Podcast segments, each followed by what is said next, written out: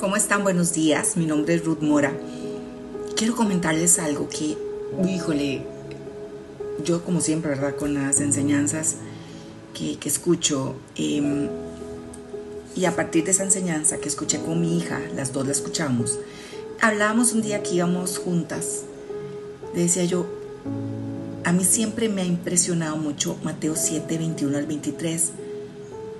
Porque qué fuerte y se los voy a leer porque para que sepan de qué habla. No todo el que me llama Señor, Señor entrará en el reino del cielo, solo entrarán aquellos que verdaderamente hacen la voluntad del Padre que está en el cielo. El día del juicio muchos me dirán, Señor, Señor, profetizamos en tu nombre, expulsamos demonios en tu nombre, e hicimos muchos milagros en tu nombre, y en tu nombre hicimos, y en tu nombre hicimos, y vamos a sacar seguro muchos hasta el currículum, ¿verdad?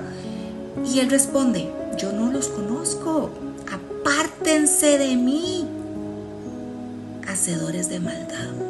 O aquí en mi versión dice, ustedes que violan las leyes de Dios.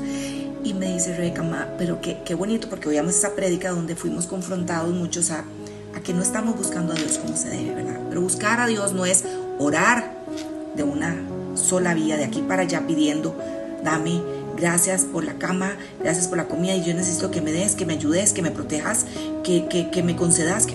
No, porque dice, mami, ahí está la respuesta, yo nunca los conocí. ¿Cómo se conoce a Dios?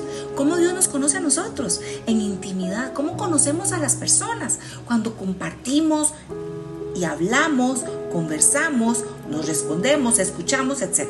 Entonces aquí lo dice claro. Dice, mami, la Biblia es tan linda y se lo digo porque ella fue la que dijo así.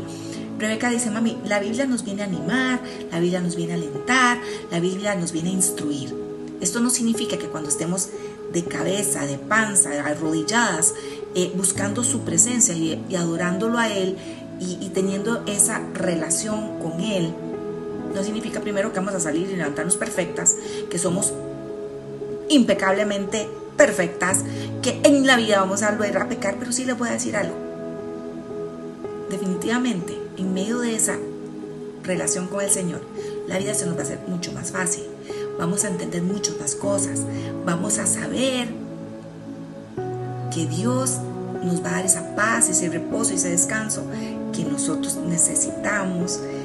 el primero, qué rico que nos escuche, qué rico hablarle, qué rico que nos hable, qué rico sentir ese amor. Y es ahí donde yo las quiero dejar, de verdad, eh, exhortarlas no dejemos de buscar a Dios, pero buscar a Dios de verdad, no en una lavada de platos, no en una bañada, no en esas oraciones de 5, 10, 15 minutos donde solo pedimos, no, busquémoslo de corazón, de verdad, como Él quiere que lo busquemos y como nosotros necesitamos buscarlo para caminar